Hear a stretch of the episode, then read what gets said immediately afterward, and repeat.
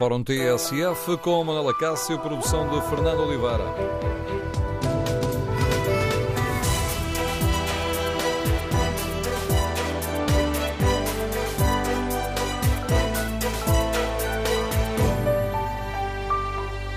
Bom dia, no Fórum TSF de hoje queremos ouvir a sua opinião sobre as declarações do líder do Eurogrupo.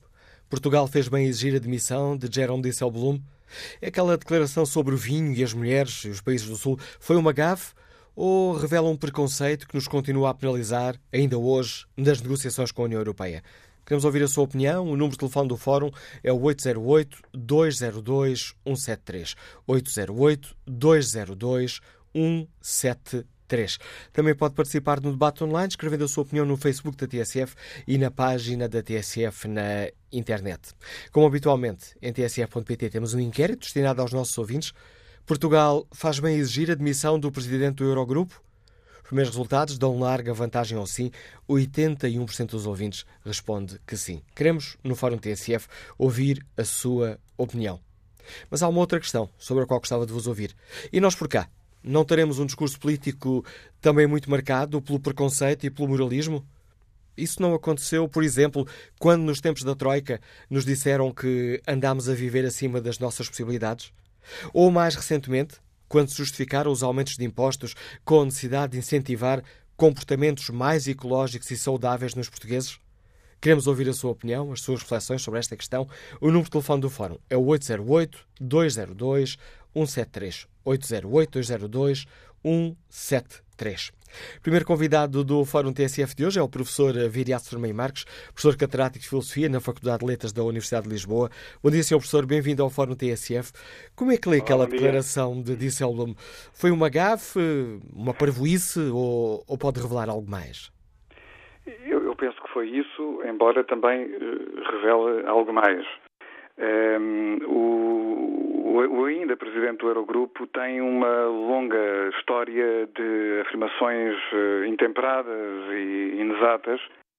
Um, embora eu, eu, talvez deva, deva começar por, por acentuar o seu enquadramento que me pareceu muito bom, ou seja, perante situações deste género, a primeira coisa que nós temos como portugueses e como europeus de ter em consideração é que uh, não estamos livres também, uh, digamos assim, de partilhar uh, falsas convicções, falsas crenças, preconceitos. Isso faz parte, digamos assim, da nossa própria imperfeição como seres humanos e faz parte, digamos assim, da cultura europeia. A nossa cultura europeia está cheia de preconceitos de uns contra os outros. No entanto, temos de viver em conjunto, não é? Portanto, e de facto o progresso humano e das civilizações faz-se através da capacidade de ultrapassarmos as nossas próprias limitações. Mas indo diretamente para Jerome Dijsselbloem, um, eh, trata-se de facto de, de, de, uma figura que me parece que um, eh, pode ser analisada quer especificamente o seu comportamento, mas também por aquilo que ele significa. Ou seja, eu penso que é mais do que ele, não é? No sentido em que eh, a sua manutenção no exercício deste cargo só é possível por um conjunto de complicidades que, no fundo, e por identidades, afinidades com outras pessoas e outros responsáveis de outros cargos. Mas, só para recordar aos nossos ouvintes, este senhor foi o mesmo que, logo após ter tomado posse, como presidente do Eurogrupo, como se recordam, em março de 2013, Juncker saiu, entrou esse senhor e e, e, foi imediatamente para a linha de fogo com a crise de Chipre, a crise do, do colapso do sistema bancário de Chipre. E, e, é muito curioso, enfim, a memória é, é, curta e as pessoas esquecem-se que eh, este homem estreou-se como presidente do Eurogrupo eh, mostrando uma outra coisa que me parece importante nesta frase, não é? Que é a sua profunda ignorância teórica, a sua profunda ignorância sobre economia, sobre finanças, sobre política. Eh, que esta frase também, também distingue, ou seja, esta frase uh, acerca das mulheres e do vinho, para além, de, enfim, do, do, do seu preconceito absolutamente inarrável, também revela ignorância, ou seja, esse senhor está à frente do Eurogrupo e ainda não percebeu o, o que é que foi a crise europeia, as raízes da crise europeia, não é?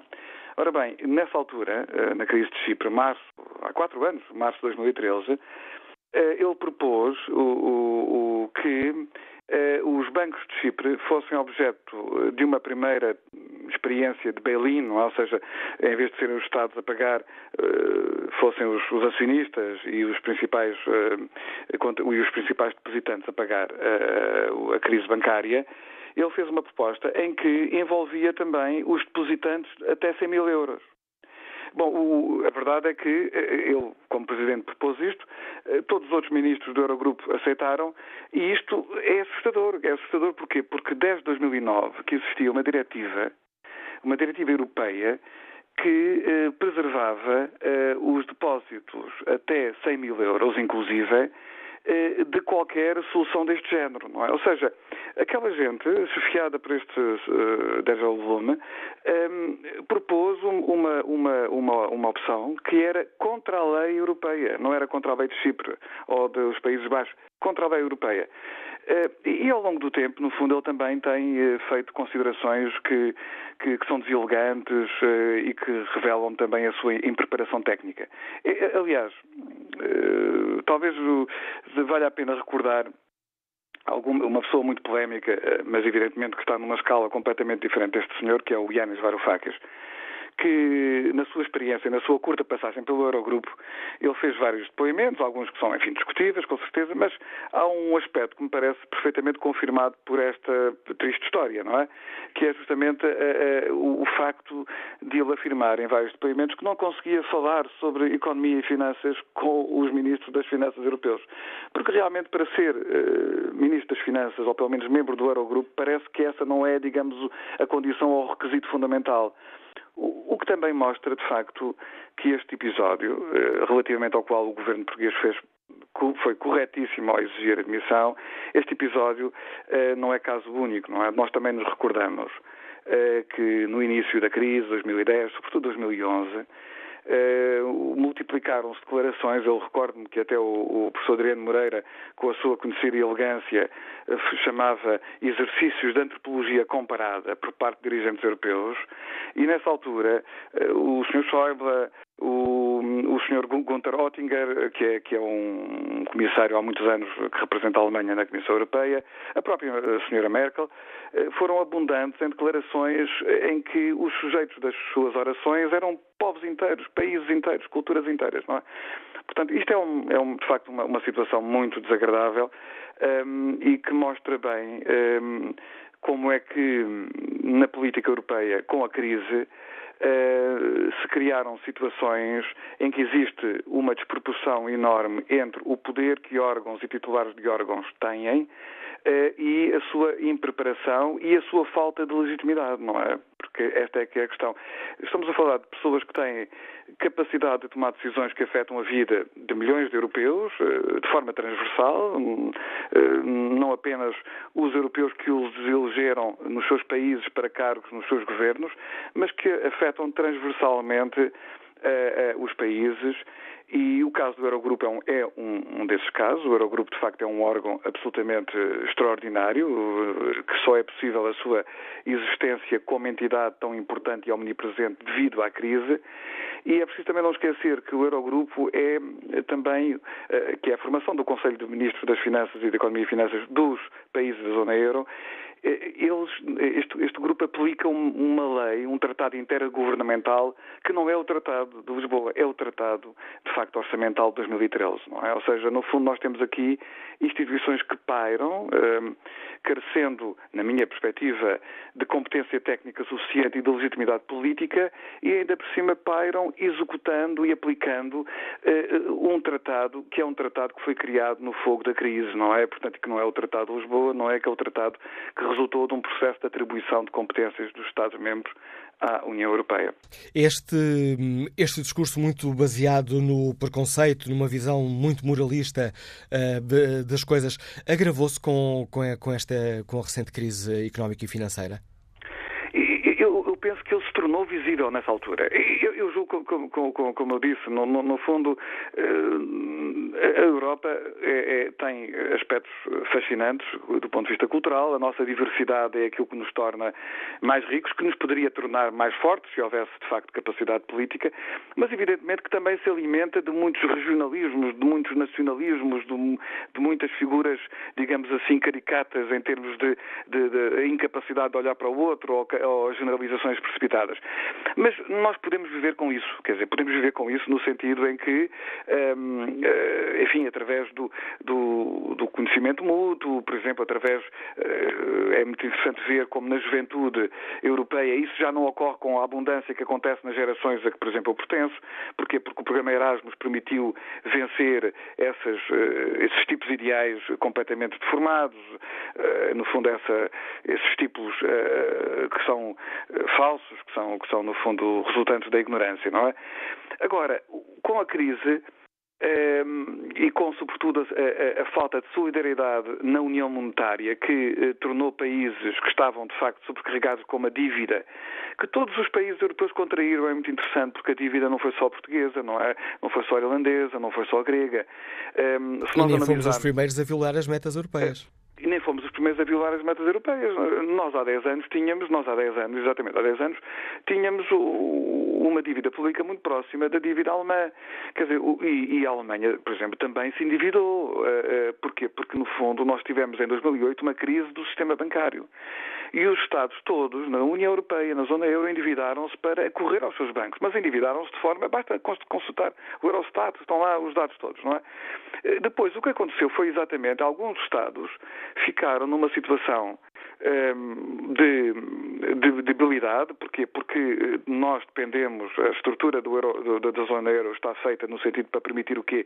Que os países dependam do mercado financeiro e como os países mais importantes eh, se renuncia, renunciaram a dar apoio, como o BCE nessa altura eh, não tinha ainda, enfim, o talento do Sr. Draghi para tentar substituir a política orçamental que falta com política monetária, o que aconteceu foi que os países que estavam mal ficaram pior. Uh, mas aqueles que deveriam ter sido solidários, em vez de o terem sido, para bem da própria União Europeia e, dos países com mais dificuldades, acabaram, no fundo, por troçar ou por uh, fazer aquilo que é muito desagradável, não é? Que é, de facto, uma espécie de bullying, não é? Bullying cultural aos países com mais dificuldades e, e Portugal foi muito vítima, não é? Portugal, a Grécia, a Irlanda também, o Chipre, eh, fomos vítimas desses eh, comportamentos que não são toleráveis em estadistas, não é? Em pessoas que têm funções de responsabilidade. Mas a verdade é que, que eu saiba, nenhuma dessas figuras caricatas, não é? Que têm posições de responsabilidade, apesar da sua incompetência manifesta,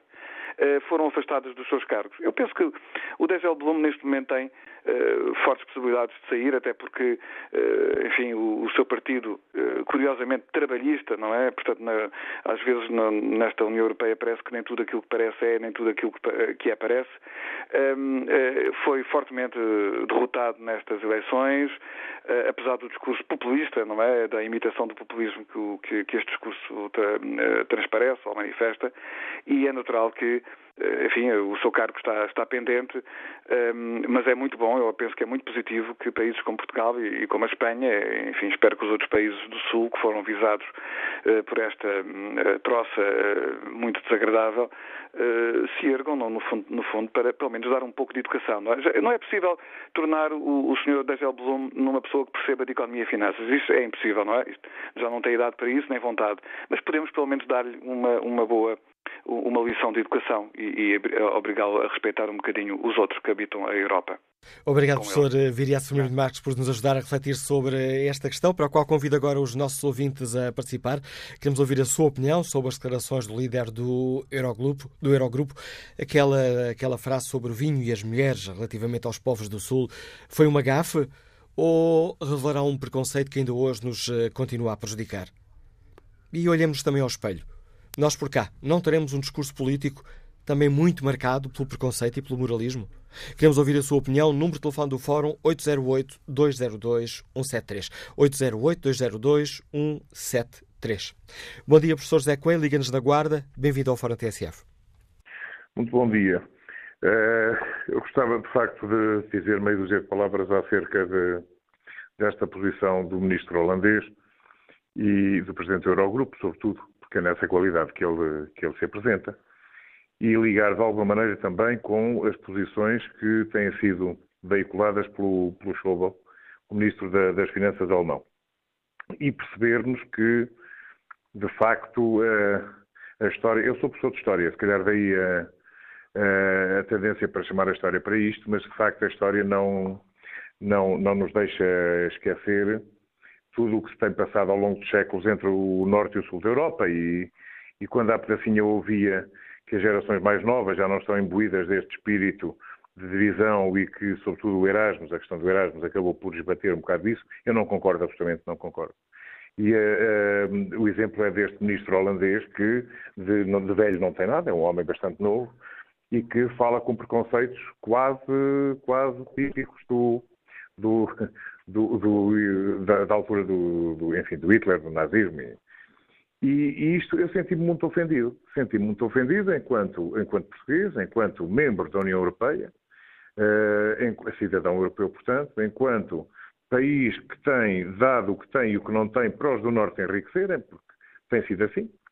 E, entretanto, senti-me ofendido e espero que, enfim, que para além de nós e da Espanha, que de facto uma pedacinho se falou, que se tenha revelado contra estas posições, mas que haja outros países a fazê-lo e que, e que chumbem a eleição deste indivíduo para, para, para, para se manter no Eurogrupo, eh, como chefe do Eurogrupo.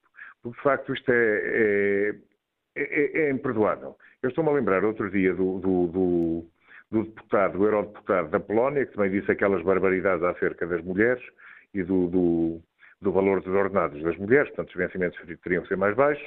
Depois veio o Schobel a questão do, de, de se precisarmos não do segundo resgate. Agora vem este indivíduo falar de vinhos e mulheres, quer dizer, vinhos e mulheres, nós vinho temos muito bom, mulheres também temos muito boas. Mas quem vende mulheres são eles nas ruas de Amsterdão, não é? Quer dizer, nós não vendemos. Desculpem-me, mas apetece-me dizer isto, porque de facto isto, eu senti-me extremamente enxovalhado. E eu apelo de facto às pessoas para que se rebelem contra isto, porque quanto mais nos calarmos, mais somos humilhados. E nós não temos necessidade absolutamente nenhuma. Temos 900 anos, fomos nós que lhes abrimos o mundo a eles. Os holandeses são o que são, abrimos-lhe nós. Portanto, não temos que nos humilhar, não temos que nos sentir nada destas coisas. E rebelarmos contra isto, eu estou, de facto, irritado e, de alguma maneira, revoltado com isto. Muito obrigado pela atenção. Um e depois dia. da opinião do professor José Coelho, que está na guarda, vamos ao encontro do engenheiro Pedro Ramalho, que nos escuta em Oeiras. Bom dia. Bom dia, Manuela Cássio. Uh, bom dia ao Fórum. Olha, eu, eu realmente uh, compreendo que quando temos o indignómetro no, na, na headline, portanto, quando estamos muito indignados, costumamos desligar o cérebro, uh, o que é razoavelmente normal nas redes sociais, já não é tão aceitável na comunicação social, nomeadamente na TSF, que se assume como um, como, uh, um órgão de comunicação de referência. Deixe-me lembrar que há duas horas atrás, no vosso, nas vossas notícias das oito, vocês afirmaram que Boom eh, disse que os povos do Sul gastam o dinheiro em uh, copos e mulheres. Foi isto que foi afirmado pelo seu colega Manuel Acácio. Eu vou ler aquilo que foi dito pelo Boom, uma tradução uh, que me parece ser digna de um órgão do vosso grupo. Não posso, não posso gastar todo o meu dinheiro em aguardente e mulheres e a seguir ir pedir-lhe apoio. O que ele está a dizer é uma coisa que me parece óbvia, mas, mas que parece que nós, como uh, uh, temos alguma tendência para uh, pegar, desligar o cérebro, por um lado, e por outro lado, para levarmos o indignómetro à headline, porque dá muitos likes e muitas, muitos shares e coisas do género, eu acho que isso infectou a comunicação social, depois queixamos dos trampos da vida. O que ele está a dizer é que gastar em copos e mulheres, apesar de ser muito agradável, e eu sou um completo fã de ambas as coisas, é algo que não cria riqueza, não, cria, não, não é algo que, em que devamos investir. Se, nós, se nos emprestarem dinheiro, normalmente não deverá ser em copos e mulheres que nós vamos usar aquilo que gastamos. E eu, se calhar, pedia aos ouvintes do fórum, que vamos ter aqui com certeza um rol de indignação, que façam uma lista para enviar ao Sr. Boom para lhe provar que ele está enganado e que nós não gastamos o dinheiro mal gasto. Então vamos fazer uma lista E desde 2005 até hoje, onde nós nos endividamos em mais 80% do PIB, cerca de 130 mil milhões de euros, ou seja, nós, o país, a, a, nossa administração pública endividou-se em 130 mil milhões de euros, desde, desde há 10 anos atrás, e façam a lista nas coisas que não são copos e mulheres, nas, nos investimentos interessantes que no sul da Europa nós fizemos para realmente criar riqueza. Mas talvez seja. Tal, talvez possa ser essa uma das, uma das questões. É que o exemplo utilizado por Blum não é fizeram gastos mal feitos, investiram em infraestruturas de que não precisavam, não souberam poupar. O que ele disse foi, eu estou aqui a citar, como social-democrata, atribui uma importância extraordinária à solidariedade. Mas também deve haver obrigações. Não se pode gastar todo o dinheiro em copos e mulheres e depois pedir ajuda. Disse Disselblum referindo-se aos países do Sul.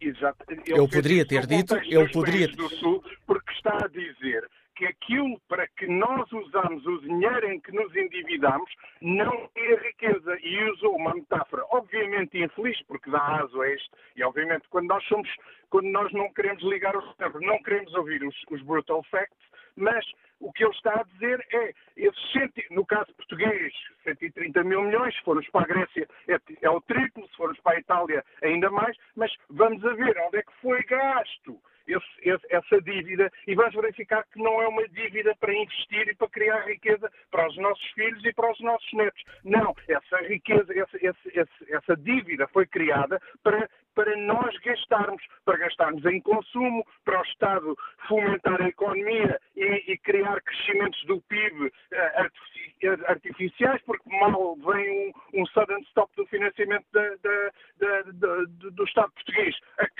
Acabou e o impacto na economia é aquele que nós sentimos na pele. E, portanto, mais vale nós, em vez de fazermos aqui uma grande indignação, uma grande indignação tentarmos perceber o que é que ele está a dizer, fazemos o nosso meia-culpa, porque realmente estes 130 mil milhões, desculpem lá, foram muito, muito mal gastos muito mal gastos, seja nas infraestruturas que não eram necessárias, seja a pagar coisas que não faz sentido pagarmos com uma economia da nossa, da nossa dimensão, em vez de uh, dizermos está tudo bem, está tudo pelos afetos e, e, e, não vamos ter problema nenhum. Aliás, hoje de manhã temos uma coisa engraçada. Em Lisboa, que, que é apenas a capital do reino, não é? Tivemos um, um, um, a cidade em obras durante um ano.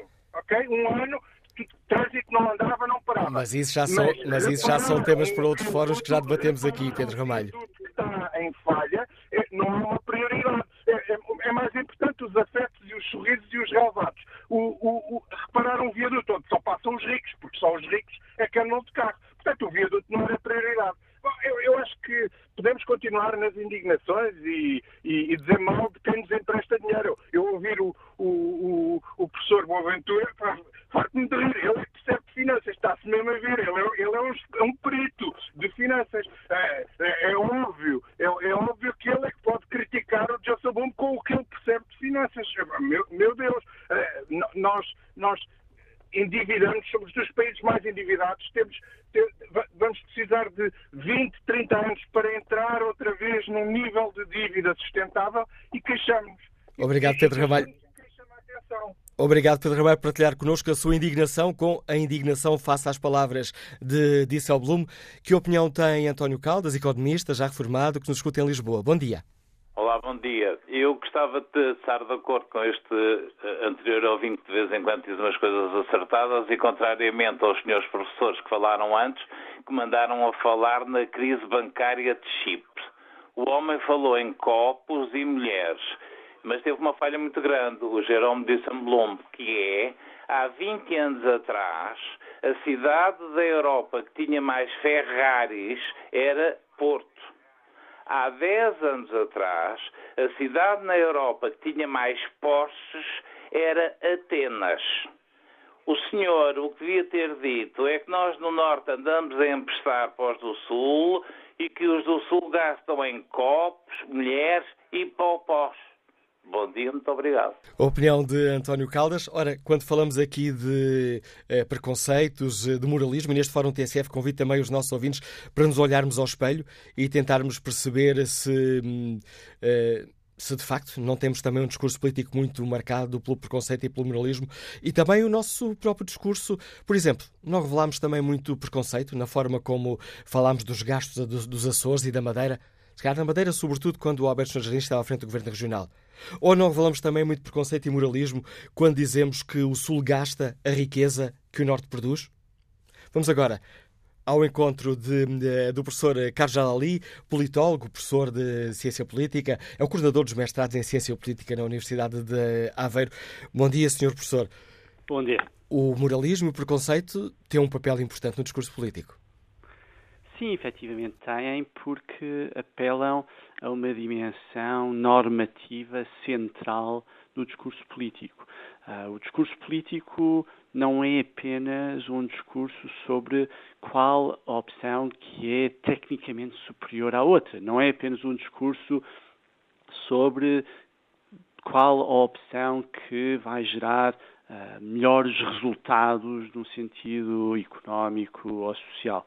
É também um discurso sobre aquilo que as pessoas consideram a opção justa, a opção eticamente correta.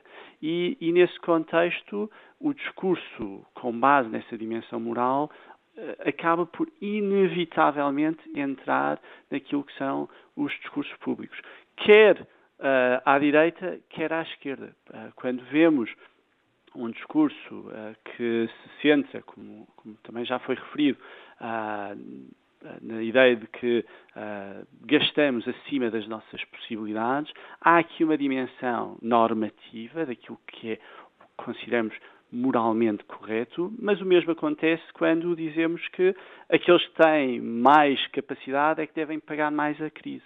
Essa também é uma, uma avaliação, um julgamento uh, que está a ser feito em relação uh, àquilo que é o correto em termos de justiça para resolver uma situação política. E, portanto, é algo que inevitavelmente acaba por uh, penetrar em todos os discursos políticos, porque a política não é apenas lógica e razão, há também uma dimensão normativa profunda uh, de valores uh, e de confronto de valores. E é essa a dimensão onde este, este aspecto moral que hoje estamos a debater eh, entra inevitavelmente no discurso político e no debate político. E ainda há pouco recordei na abertura do fórum esse um, exemplo recente, quando se debateu agora os aumentos dos impostos sobre os combustíveis ou sobre os produtos com muito açúcar e nos foi justificado, uh, não a justificação precisamos de, de rechear os cofres do Estado, a justificação foi precisamos de convencer os portugueses a ter um comportamento mais ecológico e, e mais saudável. Aqui, mais uma vez, é o moralismo e o preconceito a funcionar. Bem, uh, sim, de certa forma podemos interpretar de, de, dessa forma. A verdade é que as políticas públicas têm sempre um sentido uh, normativo associado. Nós taxamos uh, produtos que consideramos nocivos, tabaco, álcool. recompensamos uh, comportamentos que consideramos positivos. Por exemplo, a educação, não é, que tem deduções em sede fiscal. Uh, no limite, proibimos certos comportamentos que consideramos nocivos, uh, veja-se o consumo de, de drogas, e recompensamos outros que consideramos positivos. E, portanto, essa dimensão acaba por fazer parte da política, porque a política para citar uma velha definição, uh, é a afetação imperativa de valores. Ou seja, quando fazemos política, estamos a decidir em relação aos valores que vão reger uma comunidade, neste caso, essa comunidade é Portugal, uh, e é uma afetação imperativa desses valores porque tem uh, o peso da lei subjacente à definição daquilo que são os valores que devem ser respeitados, que não devem ser respeitados. E essa afetação acontece uh, de forma transversal. Eu, eu, eu costumo uh, explorar esta ideia com, com, com, os meus alunos, pegando nesta, nesta questão. Será que em Portugal é proibido queimar tecido? E obviamente eles respondem, não, queimar tecido é normal, não há nenhum problema. E depois mostro uma imagem da bandeira portuguesa e digo, e se for este tecido? Porque também é tecido mas tem uma cor que simbolicamente tem um grande significado para nós. E obviamente aí, de repente, a avaliação que fazem já não é a mesma. Não é? Já tem uma carga negativa. Porquê? Porque faz parte da dimensão de valores, neste caso positivos, da associação com, com a identidade uh, portuguesa, com a cultura portuguesa, com, com aquilo que somos enquanto nação, uh, que os leva a alterar a sua avaliação. E, portanto, a política, no fundo, é isto: é definir valores uh, e debater esses valores para definir valores. E dito isso, como é que o professor vê esta polémica em torno das palavras de, de Disselblum? Ligamos, como dizia há pouco o ouvinte, o indignómetro ou, ou de facto permite aqui uma linguagem muito terra a terra? Uh, Disselblum utilizou ali um, um chavão uh, xenófobo e moralista e preconceituoso. Eu, eu creio que uh, há aqui um aspecto uh, importante a reter que é a, a, a, figura que fez o comentário. Portanto, Disselblom uh, tem antecedentes não muito positivos uh, na sua relação com Portugal. A sua avaliação por parte da generalidade dos portugueses não era muito positiva antes uh, destas suas declarações e creio que isso também contribui para a polémica que desde então se suscitou. nós temos feito investigação sobre até que ponto é que quem supostamente diz algo, se isso afeta a percepção da mensagem e temos que encontrar que sim, afeta. E, portanto, acho que essa é uma dimensão a ter em conta. Neste caso, Disselblom, se olharmos para o, o seu, as suas declarações de forma completa, aquilo que ele faz é recorrer a uma metáfora. Ah, ele, não estava, nem, nem, e creio que é excessivo interpretarmos de forma literal, que ele estava a dizer que os países da Europa do Sul gastaram dinheiro em, em copos e mulheres. Não era essa a ideia que ele queria transmitir. Era uma metáfora. Ele, aliás, no, no final da sua citação, diz que isto se aplica a nível não apenas. Uh, o sentido que está a dar não é no sentido apenas dos países, mas também no sentido pessoal. E ele nunca diz os países da Europa do Sul fizeram isto, diz Uh, se alguém gasta, ou quando alguém gasta, depois não pode esperar, uh, em, em, mulheres e copos, não pode esperar a ajuda que vem a seguir. Portanto, é, é, é, basicamente uma metáfora aquilo que ele está a fazer. Agora, é uma metáfora que não é muito feliz e que, vindo de Gisele Blom, acaba por uh, suscitar estas, estas leituras de forma mais facilitada. e, por outro lado, eu creio que o debate mais interessante é o debate sobre a metáfora em si, não é? Ou seja, será que é verdade que Portugal e os países da Europa do Sul gastaram dinheiro em coisas inúteis e, e, e pouco produtivas, ou, ou não? E acho que esse é um debate mais interessante que devemos ter. Uh, uh, e não focarmos esta ideia que me parece excessiva de que ele estava literalmente a dizer que os países da Europa do Sul gastaram dinheiro em, em mulheres e, e copos. E, creio que foi uma metáfora infeliz, infeliz da parte de, de Gisele Blum um, e, e, que acaba por reforçar, digamos, a, a imagem negativa que ele já tinha uh, e essa imagem negativa que ele já tinha acaba por facilitar esta interpretação uh, de, de, das suas declarações enquanto uma crítica uh, xenófoba em relação aos países da Europa do Sul. Eu quero acreditar que não, é, não era esse o sentido que ele, queria, que ele queria transmitir, mas seja como for, foi uma metáfora francamente infeliz da parte de Gisele Professor Carlos Ali, obrigado pelo importante contributo que trouxe à reflexão que hoje fazemos aqui neste Fórum eh, TSF. Vamos agora ao encontro de Hugo Leal, trabalha na área do marketing digital, Liga-nos de Cascais. Bom dia. Olá, bom dia. Uh, eu tinha, tinha me inscrito para falar porque realmente julgava que os participantes iam todos mostrar indignação. Fiquei contente porque Uh, pelo visto, há mais pessoas com o meu ponto de vista do que o contrário. Ou seja, os primeiros dois muito indignados, uh, os outros, os, os, restantes, mais com a minha orientação, fico contente. E realmente partilho um bocadinho da opinião dos últimos três.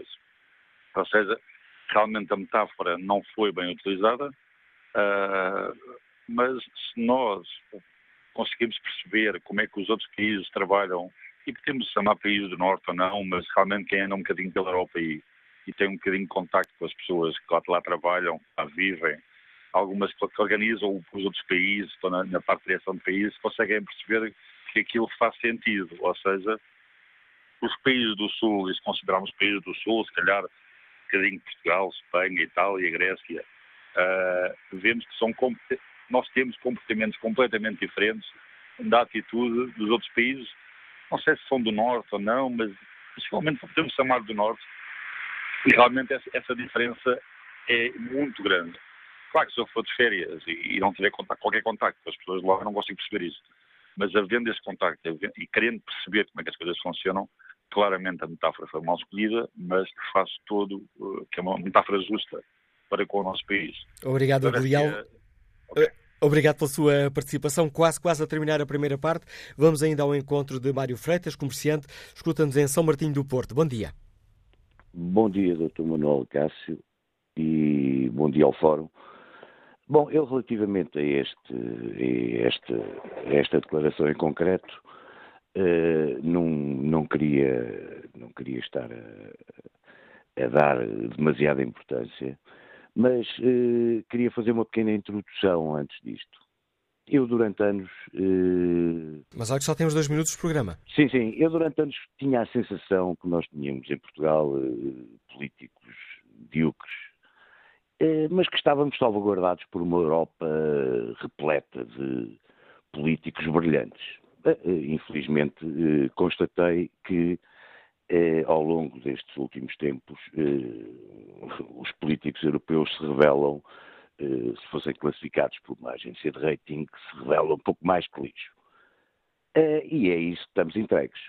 Quanto às dívidas soberanas dos países do Sul, eh, eu parece-me que há dois dias o Dr. Manuel Acácio terá falado nisso também, sobre um estudo da Universidade do Minho eh, que classifica o endividamento eh, português.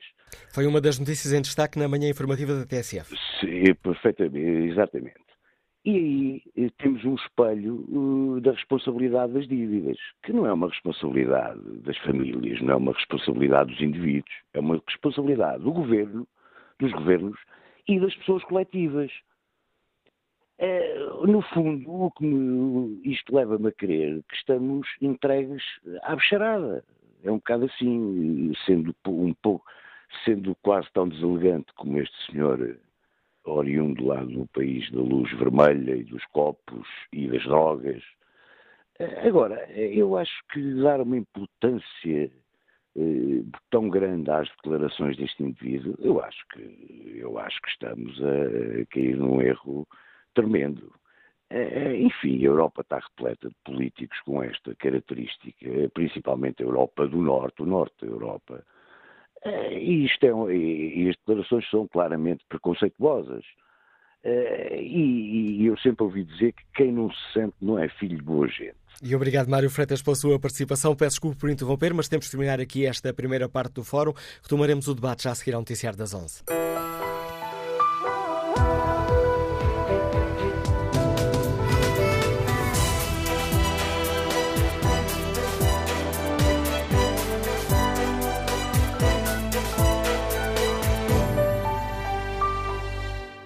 Retomamos o Fórum TSF, onde perguntamos aos eh, nossos ouvintes como avaliam as declarações do líder do Eurogrupo. Ainda há pouco eh, escutámos no noticiário a reação do Primeiro-Ministro António Costa, que diz que o Sr. Disselblum eh, nos ofendeu, que fez um discurso xenófobo, racista e sexista. Perguntamos aos nossos ouvintes como avaliou o discurso de Disselblum e se Portugal faz bem exigir a admissão do Presidente do Eurogrupo? Ora, é esta concretamente a pergunta que está na página da TSF na internet, no inquérito que fazemos aos ouvintes, e 82% dos ouvintes respondeu que sim, que Portugal faz bem exigir a admissão do Presidente do Eurogrupo. Neste fórum, perguntamos também uh, se esta, aquela declaração sobre o vinho e as mulheres e os povos do Sul foi uma gafe ou se revelará um preconceito que nos continua a penalizar ainda hoje nas negociações com a União Europeia. E para tentarmos perceber esta questão, convidamos para esta segunda parte do Fórum TSF os eurodeputados eh, Paulo Rangel e Carlos Jorrinho pertencem às duas maiores famílias eh, políticas na Europa. São estas famílias políticas que, em grande parte, condicionam o uh, nosso futuro. Bom dia, Dr. Paulo Rangel. Bem-vindo ao Fórum TSF. Bom dia. Gostava de, hum, de, lhe perguntar se a sua opinião da CEPLUM tem condições para um, continuar à frente do Eurogrupo. Não, repare, eu ontem julgo que fui o primeiro a dizer que era preciso uma demissão imediata do Sr. Dijsselbloem, uh, dirigente do Partido Socialista Europeu e que representa os socialistas no Eurogrupo. Estava lá nesse equilíbrio. Portanto, eu julgo que fui a primeira pessoa. E aquilo que eu devo dizer é que, do meu ponto de vista, uh, a posição do governo português, uh, que eu saúdo, uh, mas que me parece ainda um pouco equívoca e ambígua, porque não se trata apenas do afastamento. Isto significa não reconduzir o Sr. Dijsselbloem.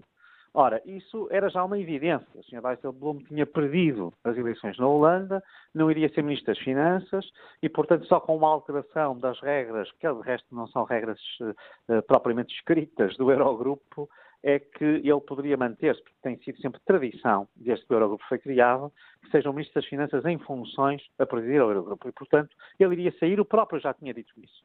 Portanto, o que é fundamental é que ele resigne, renuncie ao seu cargo já porque tem que haver uma consequência. Não se pode estar à frente de uma instituição europeia, ainda que neste caso seja uma instituição informal, uh, que no fundo existe no quadro do ECOFIN, uh, uh, mas que é uma instituição que nós sabemos, esta por experiência própria e dolorosa, dos sacrifícios que o português teve que fazer para ultrapassar a bancarrota que os mesmos socialistas com José Sócrates deixaram em Portugal, Uh, uh, a verdade é que, com todos os sacrifícios que fizemos, temos objeto de um tratamento desta natureza. Então, permita-me é só interromper, quando, quando convidei a si e ao Eurodeputado Carlos Rio, não combinei aqui nenhum frente a frente entre os dois, mas permita-me só fazer eu aqui quase um ping-pong de opiniões em benefício dos nossos ouvintes. Bom dia, Sr. Eurodeputado Carlos Zorrinho. Muito bom dia. Uh, Dijsselbloem deve sair já? Uh, o deputado Paulo Rangel disse que foi o primeiro a pedir uh, a demissão de Alçalboom. Eu, eu não pedi a demissão de Alçalboom, eu pedi que ele saísse, ou seja, eu pedi que ele saísse do seu próprio pé, porque aquilo que ele disse, e a forma como disse, a arrogância e o preconceito implícitos naquilo que ele disse, uh, não o qualifica para continuar a exercer essas funções. Aliás, isso não é recente e eu queria apenas referir o seguinte, nós nunca enquanto socialistas portugueses, nunca uh, nos revimos uh, em, no Sr. Jerome Disselbaum como um representante da nossa família política. Muitas vezes o criticámos, muitas vezes dissemos que a sua perspectiva e a sua visão prejudicava Portugal e prejudicava a União Europeia, não é compatível com os valores europeus, como agora foi eh, bem revelado, e, portanto, não temos. Eh, o governo português fez muito bem em pedir a sua demissão, mas verdadeiramente o que o Sr. Dessalbom deveria fazer era demitir-se imediatamente. Ora, estão os dois em linha ao mesmo tempo. Se entenderem que isso faz sentido, podem, podem dialogar um com o outro, mas aqui neste ping-pong de opiniões, Dr. Paulo Rangel, eh, estas declarações foram apenas uma, uma gafe, um momento infeliz, ou podem revelar de facto um, um, preconceito contra os países do Sul e, neste caso, contra, contra Portugal? Que experiência concreta é que tem no Parlamento Europeu? Sente que há esse preconceito? Minha... Uh, não, eu sinceramente, a minha experiência, quer no Parlamento Europeu, quer aliás eu vivi na Alemanha, por exemplo, que é muitas vezes, é que muitas vezes uh, citada este propósito por causa do Sr. Schäuble, que diga-se de passagem, nunca disse nada que se comparasse com isto, Uh, uh, uh, e que pelo menos dava o benefício da dúvida de se poderem cumprir os critérios que ele acha que seriam razoáveis, enquanto que uma afirmação destas mostra que, no fundo, os países do Sul não teriam qualquer hipótese nunca de, de poderem cumprir os critérios. sinceramente, a experiência que eu tenho não é nada esta. Portanto, ainda hoje, aliás, falei com colegas holandeses que estavam eles próprios muito chocados e que até explicavam isto, sinceramente, não apenas com as posições ortodoxas que tinha sobre esta matéria financeira e económica e, de um ponto de vista, prejudiciais à própria União Europeia e à zona euro, o Sr. Dijsselbloem, mas, essencialmente, até com a derrota que ele teve. Portanto, eles consideram que ele, no fundo, estaria, que terá sido uma, uma, uma, uma declaração extremamente infeliz, provocada pela pressão em que alguém que fez com que o Partido Socialista holandês saísse ao Partido Trabalhista, mas que no fundo é dos socialistas europeus e da família do PS português, saísse uh, de, uh, de 38 deputados para 9, portanto reduzido em 3 quartos, mais de 3 quartos da sua representação, e que ele estaria muito desesperado e, portanto, que não estaria propriamente, digamos, isto seria uma tentativa de fuga para a frente, enfim, mas que não tinha qualquer sentido. Eu, sinceramente, não acho que os povos do, dos países do Norte Uh, e mesmo as classes políticas têm essa opinião em geral. Agora, não há dúvida, é outra coisa. E é isso que eu tenho dito sempre, isso é que eu acho que tem que ser sublinhado neste episódio. E por isso eu tenho tantas vezes uh, falado na palavra socialista. É que a visão. É, é uma fixação, mas é que, uh, de facto, que, não, não é adequado. A visão que eu. Não, não vai negar que o Partido Trabalhista Holandês é um partido da família socialista europeia. Portanto, isso é Sim, mas que não tem, que não tem aplicado, que não tem aplicado o programa, mas, ó, não tem aplicado os princípios, não tem aplicado os valores e que por isso mesmo teve um resultado. Mas repare, os resultados na Holanda mas está enganado, manifestaram um crescimento claro, os resultados na Holanda manifestaram um crescimento claro do Partido dos Verdes, dos progressistas liberais. Ou seja, há um espaço, há um espaço para a esquerda europeia, espaço para a esquerda europeia não que há, não foi ó, bem representado eu não vou agora pelo partido a, do a senhor esquerda europeia. Vou debater esse episódio. Desculpe. é que o senhor quer pular, o, senhor, o Val Rangel está a querer pular o senhor Jerome Não estou nada. a Portugal Vai já ver que e não estou. portugueses. Ora, não, há Não nada estou. mais incompatível do que a visão do senhor Deixalbam e a visão dos turistas portugueses. Nada Oh, oh, mais incompatível. Sim. não é nada Ficando disso. clara essa Deixalbam é divergência, vamos aqui à questão essencial das O declarações. É muito compatível com o PSD e com o CDS e com a vossa visão austeritária. É muito compatível com Não, isso. não, Muito ó, compatível com a vossa visão não vou fazer austeritária. esse debate aqui porque não vale a pena. Aquilo que eu quero dizer, que eu sempre tenho dito, e que eu acho que é preciso falar verdade aos portugueses, e ser pedagógico, e não ser manicaísta, é que existe uma visão diferente dos países do Norte. Isto não tem nada a ver com preconceito. Tem a ver com uma questão puramente de política económica e de visão económica entre os países do Norte e os países do Sul da zona euro. Isto é uma evidência. E o que acontece aqui é que, por isso é que eu digo, por exemplo, o Partido Social Democrata Alemão, o Sr. Schultz, ratificou a política toda de Schäuble, tem um acordo de coligação, ele está em total sintonia com o Sr. Schäuble, ao contrário do que as pessoas imaginam. Porque isto é uma. Por isso é que eu tenho dito. Não é verdade o que está a dizer. se diaboliza, quando em Portugal se diaboliza o PPE e se procura, eh, enfim, eh, dizer que o Partido Socialista Europeu é que é extraordinário, isto não corresponde nada à verdade. O que, o que há aqui é duas sensibilidades diferentes que também são ditadas pela geografia e pela visão das políticas económicas. Fica clara essa, E, portanto- essa divergência sobre a forma como avaliamos aqui a política europeia e a transposição para o exemplo português, mas deixe-me só, deixe-me só, é? deixe-me só conferir com o eurodeputado Carlos Zorrinho se ele nota que existe esse preconceito ou, tal como o eurodeputado Paulo Rangel diz, não vê aí preconceito nenhum nas, eh, nos, nos parceiros europeus. Não, repara, eu acho que um, um preconceito do povo holandês, acho que é excessivo, como em todos os países e como também na Alemanha, foi agora referido, há pessoas com posições diferentes e com opiniões diferentes. Aliás, eu julgo que há uma maior distância entre a visão do Sr. Schäuble e do Sr. Mer da, Sra. Merkel do que, por exemplo, entre a Sra. Merkel e o Sr. Schultz.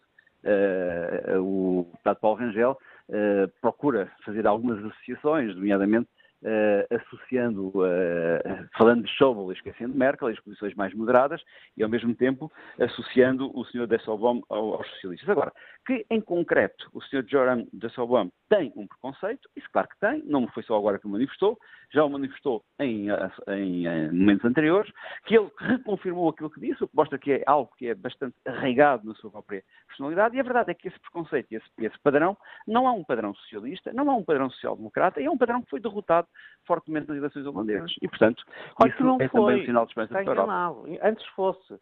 Porque o Partido Liberal desde 76 e o próprio Partido Democrata Cristão, que pertence à nossa família, têm posições ortodoxas sobre a matéria económica e ambos subiram bastante. Mas uma coisa é ter buscar uma, 15 uma, dos uma 27 coisa, mas eu acho que uma coisa é eh, defender o Essa é que é princípio do equilíbrio, do equilíbrio orçamental. Outra coisa é fazer a declaração, porque repara, a Ah, declaração isso, feita claro. pelo de Ministro das Finanças é completamente diferente. O que diz é que eh, os países do Sul, eh, no fundo, desperdiçam eh, dinheiro e e desperdiçando esse dinheiro não podem ser ajudados. É completamente diferente. porque, repara, diferente. O, governo português, o governo português, neste momento, com uma política diferente, com uma política com sensibilidade social, está a cumprir as regras do Tratado Orçamental. Portanto, isso é possível. Não, É- é olha, isso, e, e, portanto, isso é possível Aliás, e isso é lançou compaginável numa, numa, é? numa Europa democrática em que há posições diferentes, não é?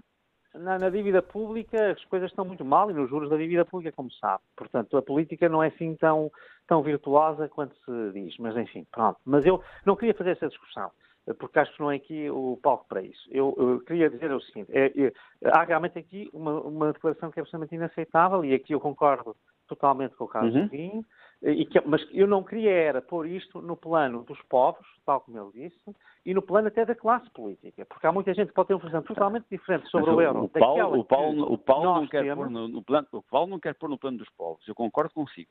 Não quer pôr no, no plano da classe política. Eu concordo consigo. Não, mas também há- não, há- não, não, está, não está autorizado colocar isto no, no plano das famílias políticas, porque estas, estas declarações não comprometem nenhuma operação política, pelo contrário, nós fomos os primeiros a dizer que este, este modelo está errado.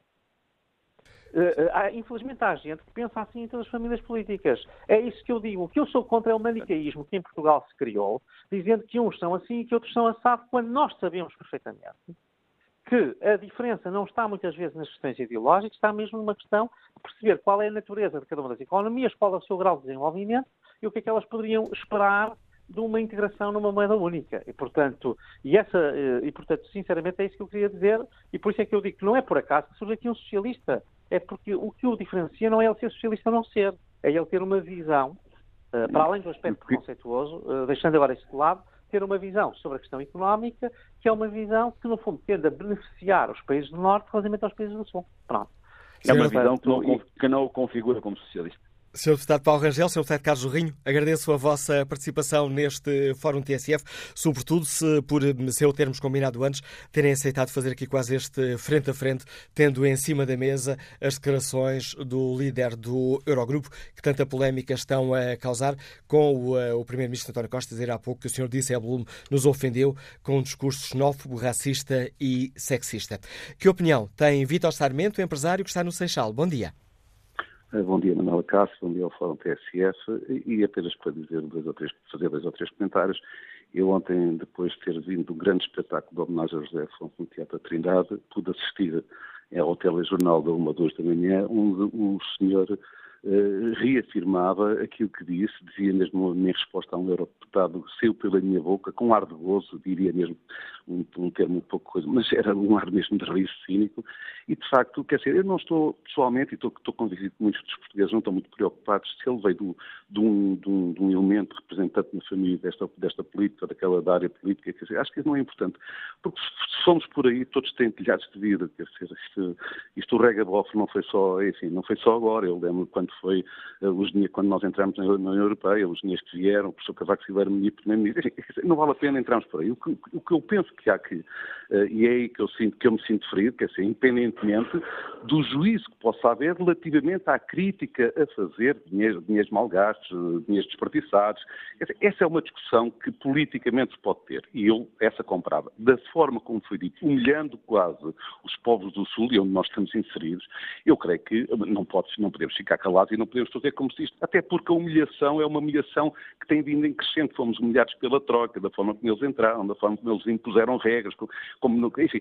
E, e isto, eu diria que é o copo cheio e agora poderia, poderia dizer que com a gota d'água entornámos o copo e, naturalmente, eu penso que é transversal à sociedade portuguesa, independentemente, e volto a repetir, da leitura que se possa fazer quanto a uma outra formação, outra, outra, outra, outra forma de colocar o problema, que ele poderia ter essa opinião e poderá ter, e tê-la, seguramente, e tem essa legitimidade. Não tem a legitimidade de colocar a coisa daquela forma. E já nem entro por outro tipo de eh, leituras e coisas que já se escreveram no Facebook, algumas delas já foram ditas aqui no fórum, eh, enfim, porque isso são, eh, era entrar no mesmo campeonato. O que eu acho é que nós não podemos, espero, espero que haja uma reação relativamente a esta postura, que essa já foi inquirido, pelo que eu percebi ontem à noite, como disse, por alguns eurodeputados, mas creio que isto tem que ter consequências. É indigno se os povos do Sul são tratados desta maneira por um responsável daquela dimensão e depois parece que não se passou nada. Eu, pela minha parte, acho que nós não devemos calar. O Primeiro-Ministro fez bem, deu a cara e deu a cara bem e temos que ir até ao fundo. Espero é que haja coesão independentemente das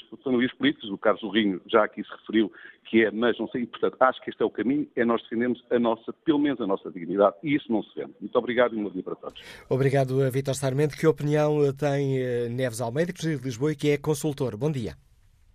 Muito bom dia ao fórum, bom dia aos senhores ouvintes.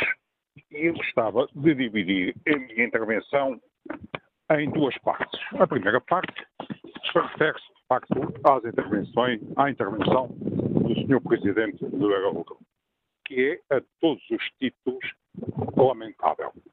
É, é óbvio que esse senhor já nos habituou em oportunidades anteriores de manifestações pouco corretas em relação à Europa e, e também a, a Portugal. Uh, a segunda questão que eu gostava de, de referir-me, para não ficar com uma crítica que toda a gente já condenou, que é o seguinte. O que o senhor diz, eventualmente, podemos descontar, diríamos, as anormalidades verbais e centrarmos no pensamento que eventualmente positivo ele teria. E isto, para os países do Sul e para Portugal em particular, nós podemos considerar isto também como eh, um aviso ou uma chamada de atenção. Porque, de facto, muito do dinheiro que veio para Portugal, obviamente que não foi para gastar em vinho nem em mulheres, mas foi para, eh, eh, muitas vezes, sustentar interesses pouco importantes para a economia portuguesa. E aí sim, essa chamada de atenção deve nos levar a todos a refletir. Está-me a ouvir? É, estamos a ouvi-lo. É, estava uns, uns, uns apitos, peço desculpa. Dizia eu que nos deve levar a todos a refletir uh, sobre o que tem sido uh, o Troika e pós-Troika, mas especialmente durante a Troika e até um bocado antes, uh, como é que a nossa economia foi conduzida, como é que os dinheiros foram gastos e até mais ainda, e dando uma, um pouco até resposta ao, ao senhor que, presidente do Eurogrupo, como é que nós chegamos a, a necessitar desses dinheiros por influência e quase por obrigação que a Europa nos impôs de, do expansionismo.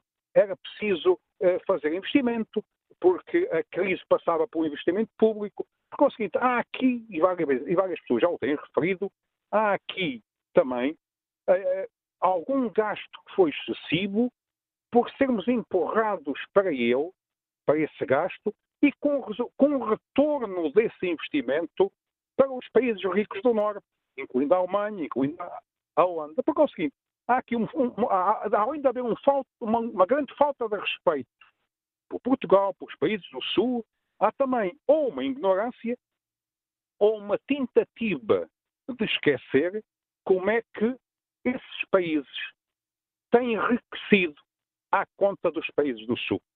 Era só. Bom dia.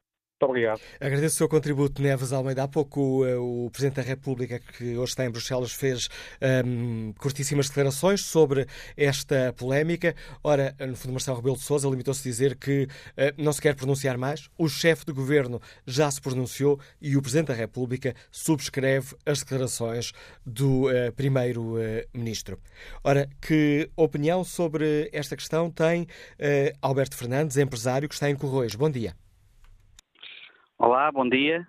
Manuela Cássio, muito obrigado por uh, mais uma vez me darem a oportunidade de falar. Eu vou falar um, um pouco pronto, da minha opinião, que é um bocado contra uh, o que nós estamos a ouvir e a, e a Virgem ofendida que nós estamos a passar. Uh, eu sou a favor do que o senhor disse. Eu estou completamente a favor do que ele disse. Nós andamos aqui a gastar dinheiro em mulheres e copos, e, e, e, carros e barcos e o dinheiro da Europa foi para eles se governarem eles próprios e dividirem todos no, no, lá no cartel da, da, República, porque aquilo não é República, é um cartel que está ali. Eu estou a favor do que o senhor diz e é verdade, eu lido com os holandeses, sei muito bem que eles têm um país submerso, têm que andar com uma palhinha a chupar água para tirar para o mar outra vez, um barco submerso, submerso, mas mesmo assim eles conseguem navegar muito mais do que nós. E nós éramos os navegadores e que lhes mostramos o caminho há 500 anos atrás. Por isso ele tem razão naquilo que ele está a dizer. Os, nós, os portugueses, temos andado aqui a, a, acusar os políticos das más posturas e agora vimos aqui defender a estes mesmos políticos que são uma cambada de répteis. Não podemos seja, utilizar essas expressões neste debate, uh, Alberto peço Fernandes. Imensa desculpa, peço imensa desculpa, mas é aquilo que eu penso.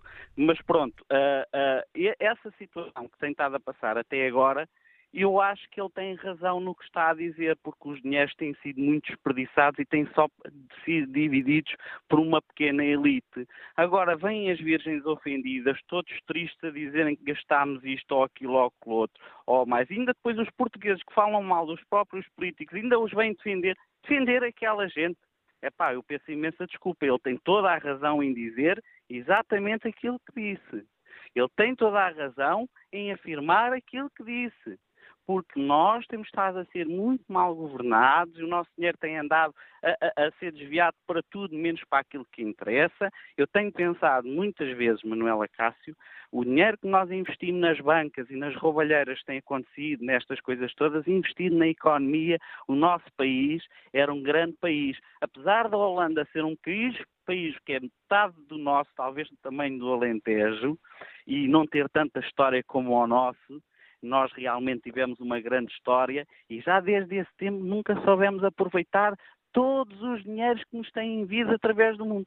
Nós somos exatamente como aqueles filhos que nada fizeram e que herdaram o mundo e destruírem tudo em copos e mulheres. Muito a opinião obrigado. de Alberto Fernandes, a marcar também este debate que hoje aqui fazemos. Olha o debate uh, online. João Miguel Gil escreve uh, a forma inaceitável, mal educada e preconceituosa como o socialista holandês se referiu a Portugal, não consegue esconder aquilo que muitos europeus pensam do nosso país. Bom para férias, excelentes paisagens, ótima comida e bebida, pessoas simpáticas que gastam acima do que têm e que vivem da ajuda que os países ricos nos dão. A verdade é que trabalhamos muito para essa imagem e com a cabeça enterrada na areia continuamos a trabalhar para isso. E acrescenta João Miguel Gil, as políticas de reversões e a ausência de reformas estruturais eh, da Liga dos Últimos mais não fazem do que adormecer o país e manter uma situação que no médio prazo se tornará insustentável. Joaquim Carvalho considera que Disselblum fez um comentário absolutamente infeliz. Há anos que nos dizem que tivemos uma vida acima das nossas posses, mas porque não vão um pouco mais atrás? Pergunta Joaquim Carvalho. Porque obrigaram os nossos bancos a comprar dívidas de outros países. Porque aliciaram, por exemplo, os agricultores com subsídios para não colherem ou plantarem. Não querendo ir aqui uh, falar da pesca e da indústria. Se lembram dos benefícios fiscais aos agricultores na compra de jipes? Pergunta Joaquim, uh, Joaquim Carvalho. Quanto ao inquérito que está na página da TSF na internet, perguntamos aos nossos ouvintes Portugal faz bem exigir a demissão do presidente do Eurogrupo. O sim tem uh, estado sempre destacado e continua. 85% dos ouvintes consideram que Portugal faz bem em exigir a demissão do presidente do Eurogrupo. Que opinião sobre toda esta polémica tem o empreiteiro Walter Gomes, que está em viagem. Bom dia. Bom dia. Muito obrigado por me ter uh, autorizado a falar e eu queria dizer que tenho muito orgulho de ser português e esse sujeito não deve ser tratado com paninhos de flanela. Deve ser, ser exigido respeito. Respeitar os portugueses. E todos os políticos, inclusive os que estão lá em Bruxelas, eh, devem de exigir isso. Muito obrigado. A opinião que nos deixa Walter Gomes. Vamos agora ao encontro de Eduardo Castro, motorista, está no Porto. Bom dia. Muito bom dia uh, ao Fórum. É, é, só o seguinte, uh, possivelmente, e, e poderei até estar a repetir uh, alguma coisa que já tenha sido dito, acontece que esse senhor, vindo do país de onde é originário e tendo eh, tendências que todos nós conhecemos, eu poderia dizer que antes uh, gastar dinheiro com bebida uh, do que com droga e antes com mulheres do que com homens. Peço desculpa, mas eu tinha que dizer isto por indignação. E indignação, toda a gente tem direito a ela. Muito obrigado. A indignação de Eduardo Castro nos liga do Porto. Vamos agora, continuamos no Porto para escutar a opinião de Júlio Eduardo, que está reformado. Bom dia. Bom dia, Dr. Manuel Acácio, e bom dia ao Fórum. Isto é assim, eu, eu, sou, eu, vou usar um bocadinho de acordo com o senhor, sabe porquê? Porque é assim, a nossa soberania foi posta em causa com a nossa entrada na Europa. Que não vejamos o que é que nos fizeram à nossa, à nossa indústria, às nossas pescas, o que nos fizeram a isso e à agricultura. Depois é isto. Esse senhor ainda continua a falar de, com a ajuda que nos deram. A nossa ajuda foi bem paga, nós cumprimos, até com eles, com eles que eles nos propuseram a fazer, eu posso dizer também que não, foi, não, não, não sou nenhum homem de vinho nem de mulheres, mas há uma coisa, com o meu salário, com a minha reforma, perdi o meu subsídio natal, perdi, o meu, perdi o meu subsídio de férias, perdi parte da minha reforma para ajudar a senhora a dizer o que o Sul faz. E não é verdade isso, porque nós do Sul somos homens dignos, trabalhamos, e aquilo que nos propusemos a fazer, nós cumprimos com tudo. Portanto, acho lamentável esse senhor ainda estar nesta, nesta Europa solidária que nós tanto defendemos. Era só isso que eu tinha a dizer. Continuação do bom programa e bom dia. Contributo de Júlio Duarte, que nos escuta no Porto. Que opinião tem o engenheiro José Moura, que está em Lisboa? Bom dia. Muito bom dia uh, ao Fórum, muito bom dia, Sr. Manuel Acácio. Uh, portanto, aquilo que eu pretendia dizer é, é portanto, as, todas aquelas ideias uh, de gente uh, desse quadrante de pensamento que desprestigiam, portanto, as opiniões de pessoas mal formadas que defendem eh, portanto, eh, o máximo de, de, penalidades para os países do Sul, esquecendo-se de que o, o problema eh, tem a ver com a distribuição de, de trabalho entre os países do Norte e os países do Sul. O capital financeiro europeu está a ganhar muito dinheiro com eh, os juros dos empréstimos feitos para eh, regularizar os problemas da banca, para regularizar os problemas da crise eh, provocada pela, eh, pelos créditos mal parados eh, com investimentos eh, em, em, produtos tóxicos. E, por outro lado, pela noção de eh, pretenderem investir em eh, investimentos que não são produtivos, mas isso não a ver com a vontade de trabalho de, das pessoas do Sul. Antes, pelo contrário, nós uh, temos excelentes trabalhadores, temos excelentes técnicos, temos péssimos administradores da linha política dessa gente do norte da Europa. Portanto, é, é tempo de começarmos a dizer mesmo não a essa, essas noções, começarmos a dizer que é, tem que haver uma solidariedade entre os países europeus, mas no sentido de não é, andarmos a pagar juros altíssimos para remunerar o capital desses países. Muito bom dia. Mais uma opinião a marcar este fórum da TSF em torno das declarações eh, do ainda líder do Eurogrupo, eh, Jerome Dijsselbloem, eh, sobre os países do Sul, que tanta polémica estão a causar. Há pouco em Bruxelas, o Presidente da República disse que subscrevia as declarações do governo português, uma posição que ontem foi expressa pelo Ministro dos Negócios Estrangeiros, quando afirmou que muita gente entende que Dijsselbloem não tem condições para, para permanecer à frente do Eurogrupo e o governo português partilha dessa opinião. Disse ainda Augusto Santos Silva que as declarações de, dessa volume são muito infelizes e, do ponto de vista português, absolutamente inaceitáveis. Bom dia, Vitor Santos. Está reformado, escutamos em Lisboa. Bem-vindo ao Fórum TSF. Muito bom dia. Eu vou tentar ser muito rápido. Em primeiro, não me afetou o que o senhor disse, porque eu não comprei Porsche nem Mercedes, etc. Em segundo lugar, há um preconceito de cinco séculos que um espião holandês criou infiltrando-se na nossa coroa como guarda-livros de, de, de, um missionário a, a católico e roubou valiosíssimos segredos náuticos, cartográficos, políticos e estratégicos. E, hum, portanto, esse, esse, holandês, Jean uh, Salto Erro Wigan van Lientschonen, uh, holandês convertido ao, ao protestantismo, editou um livro, Itinerário, Viagem ou Navegação das Índias Ocidentais ou Portuguesas, que publicou em 1596 e deu início ao que viria a ser, no, até agora, um conjunto de ondas de choque da lenda negra sobre Portugal e Europa do Sul, que inclui a Espanha, Itália e Grécia.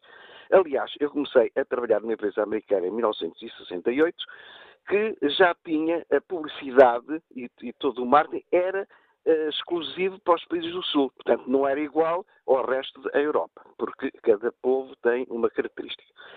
Uh, acontece que uh, esse, esse, esse holandês Uh, cujo livro foi traduzido para latim, inglês, alemão e, francês, adquiriu um estatuto ímpar enquanto fonte autorizada sob o Império uh, Português na Ásia. Uh, ele dizia que dizia que os portugueses que navegaram até à Índia no século XVI é a mestiçagem, acusando-os de imitar hábitos e costumes dos territórios que conquistavam, casando com mulheres locais e elas gerando filhos amarelas a crianças amarelas que à terceira geração parecem ser indianas, indianas na cor e na feição. Este facto, com a sensibilidade e a luxúria de que eram acusados, faria dos portugueses um povo de preguiçosos inapto para a conquista e governo dos territórios colonizados.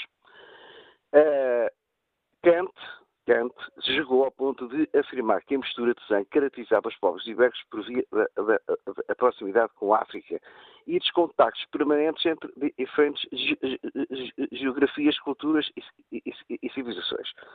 É, facto que defendia que os portugueses espanhóis eu duvidasse que fossem de facto europeus. Portanto, isto é um preconceito que os povos da Europa nórdicos e central têm acerca dos povos do Sul. Portanto, penso que é natural que uh, pois os políticos uh, que estão na, na na Europa eh, tenham um preconceito em relação a Portugal, eh, que neste caso a mim não, não me afeta, como digo, não comprei Porsche, etc, etc. Realmente nós andamos a gastar uh, os milhões que recebíamos di diariamente não em coisas úteis. É só isto que eu tenho E obrigado a dizer. pelo seu contributo para este Fórum TSF, Vitor Santos. José Andrade escreve na página da TSF na internet esta opinião. Já trabalhei no Norte da Europa. Sim, são formas de trabalhar diferentes, mais metódicas, rigorosas. No entanto, os portugueses passam muito mais tempo a trabalhar aqui em Portugal do que a generalidade das pessoas dos outros países. Trabalhamos demais eh, para o pouco salário que oferimos a nível nacional. No tempo livre, gastamos onde queiramos gastar, seja em mulheres, em homens, em vinho ou em outra atividade. Claramente, a opinião deste senhor é xenófoba, racista e demonstra talvez até alguma inveja das nossas mulheres, do nosso vinho e do nosso sol. Que opinião tem Nelson Portinha, funcionário público, está em Sintra? Bom dia. Bom dia. Eh, eu penso que um senhor há cinco minutos atrás eh, resumiu em duas frases aquilo que eu vou querer dizer. Eu penso que não há aqui um preconceito deste senhor, não é do povo holandês. É, é, eu tenho família na Holanda, na Alemanha, e não, não, nunca senti este preconceito. É deste senhor em particular e de alguns que se identificam com ele. Um, mas não é um preconceito, são dois preconceitos. Um é contra as mulheres, pelos vistos, e outro é contra o vinho. Uh, eu uh, concordo em parte com ele, porque gasta, gastamos, todos os homens acho que gastam um pouco com, de dinheiro com as mulheres, uh, digamos, legítimas, não é? Com, com, com as esposas, com, com, as filhas, com, a família. aí sim gastamos muito dinheiro e eu tenho gasto bastante dinheiro ao longo destes anos e por isso agora estou divorciado, mas tenho este defeito. nasci a gostar de dinheiro e não consigo mudar o género. Uh, se calhar o senhor não tem o mesmo gosto que eu. Uh, em relação ao vinho, por acaso não gasto muito dinheiro com isso, mas é, é, é conhecido por essa Europa fora que as senhoras que duram mais anos uh, muitas vezes desvendam o segredo que será um cálice do bom vinho português, seja ele do Porto ou da Madeira, e que as faz viver mais anos.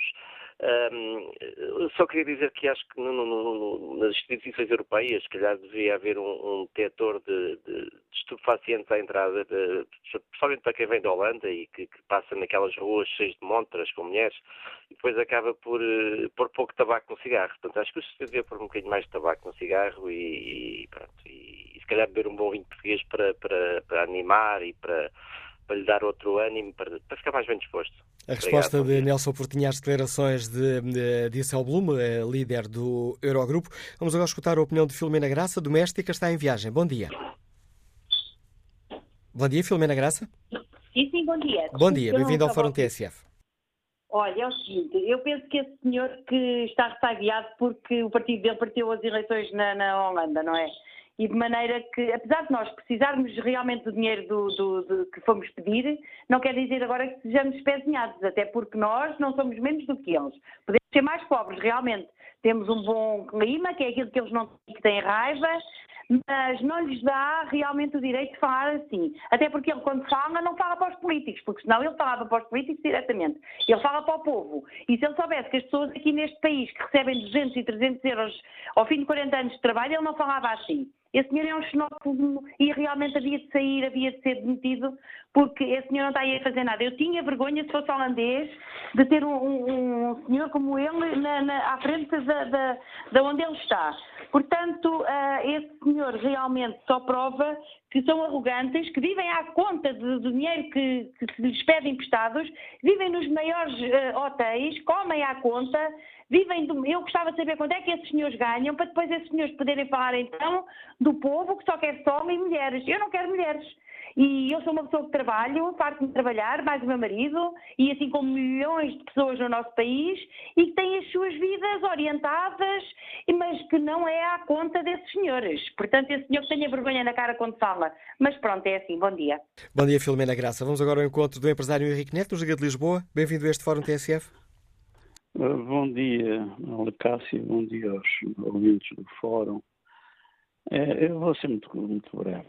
Uh, ainda que custe aos portugueses, em geral, ouvir dizer coisas como estas do ministro holandês e, a reação, digamos, normal é da senhora que falou antes.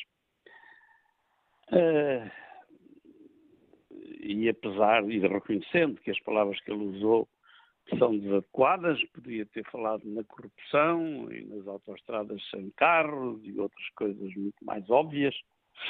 Uh, digamos, ele foi simplista na sua apreciação, mas uh, no essencial ele tem razão. E essa é que é a verdade dolorosa que os portugueses devem enfrentar. Os povos do Norte, uh, Irlanda, Suécia, Noruega, Dinamarca, a Holanda, eram países há 100 anos, a Holanda não, mas os outros, eram há 100 anos países tão pobres ou mais pobres que Portugal e hoje são países avançados. E as pessoas não ganham, como dizia a senhora anteriormente, 300 euros por mês, ou 400 ou 500, ganham mais, têm uma vida melhor, tudo isso é verdade. Mas uh, devíamos interrogar porque é que é assim. Uh, e uh, no plano europeu deveríamos reconhecer uma verdade. É de que, desde Maastricht, pelo menos, mas provavelmente antes, defrontam-se na Europa duas visões. Uma de que os problemas dos países se resolvem com, boa, com disciplina, trabalho e boa governação.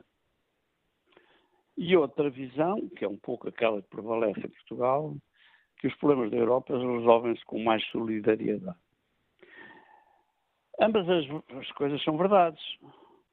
Uh, e, e, em Maastricht defrontaram-se com isso os povos do Norte, que são disciplinados, que uh, se governam com racionalidade e bem, uh, têm medo de vir a pagar uh, em disciplina dos povos do Sul, ou de alguns povos do Sul, como Portugal. E o que é que aconteceu depois de Maastricht? Nós demos razão aos povos do Norte, porque recebemos milhões e milhares de milhões de euros para nos ajudarem a desenvolver a economia. E o que é que nós tivemos? Tivemos corrupção, tivemos partidos políticos que servem a si próprios, tivemos uma economia, instituições uh, pouco qualificadas em geral, um sistema financeiro caótico, e isso é culpa nossa. Ou seja, se nós quisermos resolver e continuar a pensar emocionalmente e condenar o senhor holandês que disse pataquada, podemos fazê-lo, mas continuaremos pobres. Ou se quisermos por uma vez olhar a sério e verificar o que é que os outros povos, a Irlanda é talvez o país mais evidente, porque ele é mais recente, há 40, 50 anos, e a Irlanda é um país tão atrasado que fazia aflição, muito religioso, uh, com boa governação, com prioridades corretas, como seja a da educação, da formação profissional, não tendo embarcado em obras públicas como nós fizemos, e etc, etc. Não tenho tempo para explanar isso, nem, nem adianta. Eles resolveram e hoje é um país que está na linha da frente da Europa com um crescimento acima de 6%, uh, e com uh, um, ordenado mínimo de cerca de 1.500 euros. E é com esta opinião de Henrique Neto que chegamos ao fim deste Fórum TSF. Restam-me alguns segundos para olhar aqui a página da rádio internet, onde João Rosário escreve que gastámos em copos, mulheres e a pagar os juros exorbitantes dos empréstimos que eles nos fizeram. Quanto ao inquérito que está na página da TSF internet, 85% dos ouvintes consideram que Portugal faz bem a exigir a demissão do presidente do Eurogrupo. Música